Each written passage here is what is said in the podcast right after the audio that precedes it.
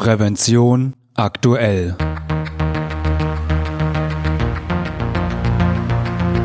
Ihr Podcast für Sicherheit und Gesundheit bei der Arbeit. Herzlich willkommen und hallo zu einer neuen Folge von Prävention aktuell, dem Podcast für Sicherheit und Gesundheit bei der Arbeit. Am Mikrofon ist Ihr Moderator Falk Sins. Liebe Hörerinnen und Hörer, zunächst einmal hoffe ich, dass es Ihnen gut geht, dass Sie gesund und hoffentlich so wenig wie möglich durch Covid-19 beeinträchtigt sind. Und falls doch, hoffe ich, dass es Ihnen möglichst bald wieder gut geht. Das öffentliche Leben stand im Frühjahr weitgehend still. Seit Anfang Mai ist wieder etwas Bewegung reingekommen. Bund und Länder haben die Corona-Regeln gelockert, Deutschland fährt wieder hoch. Friseure gehörten zu den ersten Berufsgruppen, die ein Handwerk nah am Kunden wieder aufnehmen durften. Für Kunden gelten die grundsätzlichen Hygiene- und Schutzregeln. Der Mindestabstand von 1,50 Meter muss eingehalten werden. Händehygiene sowie das Tragen von Nasen-Mundbedeckung sind Pflicht. Menschen, die sich krank fühlen oder Symptome zeigen, erhalten keinen Zutritt zum Friseursalon. Unser Redakteur Holger Schmidt nutzte die Gelegenheit, sich in Eltville am Rhein in Tim Schädlichs Total Beauty Salon die Haare zu schneiden und sich gleichzeitig die Schutzmaßnahmen nach den Lockerungen näher anzusehen. Die Friseure haben endlich wieder auf. Bei mir ist es drei Monate her. Es wird langsam wieder Zeit. Die Haare sehen schon aus wie sonst wie. Also heißt es jetzt Maske aufsetzen, Hände desinfizieren und ab dafür.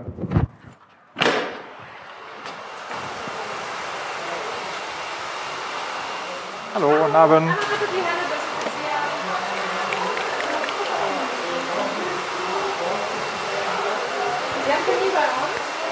Jawohl, von Herrn Schädlich.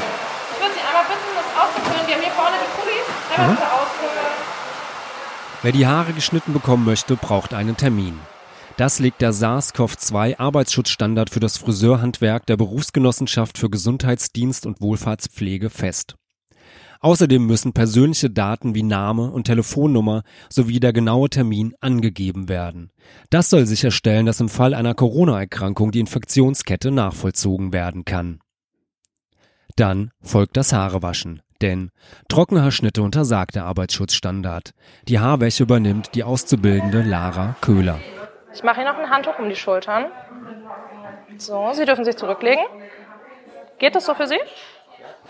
Grundsätzlich trage ich Handschuhe beim Waschen und gerade jetzt achte ich eben drauf, dass wir die vom Anfang der Behandlung bis eben jetzt zum Waschen tragen. Wie von der Berufsgenossenschaft vorgeschrieben. So angenehm für Sie? Super. Anders ist jetzt natürlich auch, dass wir alle Masken tragen. Das ist für uns als Mitarbeiter, aber ich glaube auch für die Kunden eine Umstellung.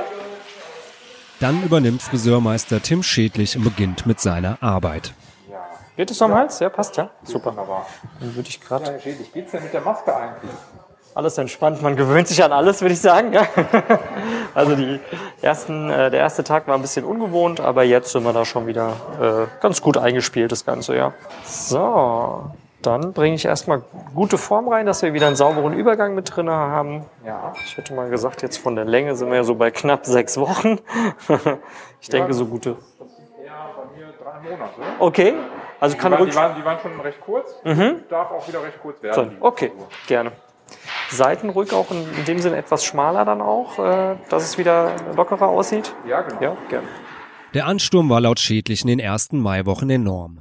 Um dem Herr zu werden, engagierte er eine studentische Aushilfe, die sich nur um das Säubern und Desinfizieren von Scheren, Kämmen und anderen Werkzeugen kümmert. Außerdem erweiterte er die Öffnungszeiten. Seine 20-köpfige Belegschaft und er arbeiten in fest eingeteilten Schichtteams. Auch am eigentlich für Friseure freien Montag. Die strengen Auflagen bringen aber auch planerische Herausforderungen mit sich. Wie viel Zeit wird nun für einen Kunden gebraucht? Wie lange dauert die Vorbereitung? Wie lange die Desinfektion der Arbeitsplätze und Werkzeuge? In der Praxis zeigt sich, unter dem Strich benötigen die Friseure etwa die gleiche Zeit pro Kunde wie vor der Corona-Krise.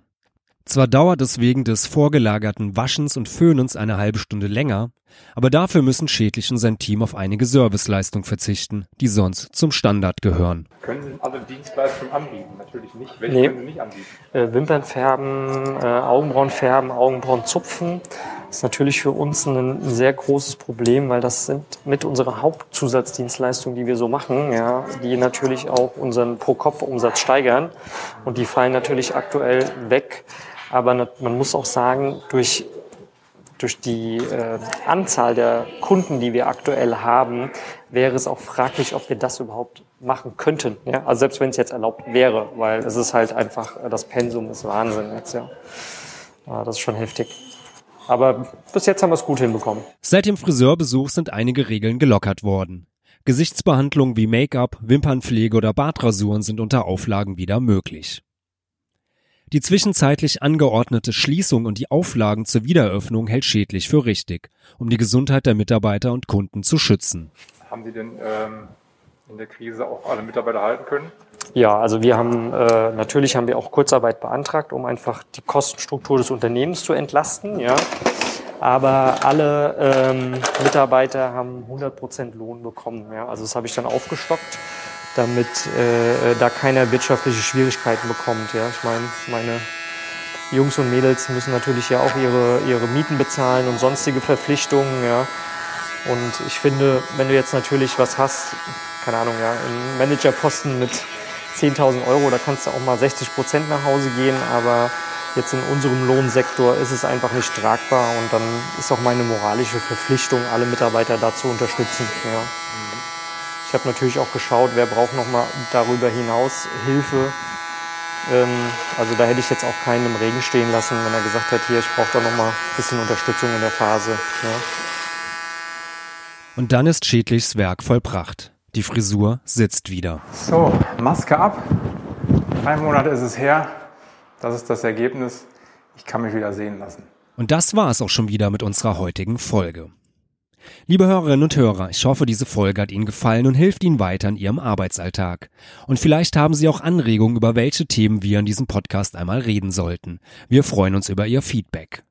Falls Sie uns zum ersten Mal hören, natürlich können Sie uns abonnieren bei iTunes per RSS-Feed, bei YouTube oder mit jedem gängigen Podcatcher. Der Text der heutigen Folge stammt von Holger Schmidt.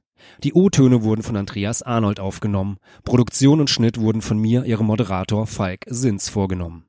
Ich hoffe natürlich, wir hören uns wieder. Eine gute, sichere und vor allem gesunde Zeit bis dahin wünscht Ihnen Ihr Moderator Falk Sins.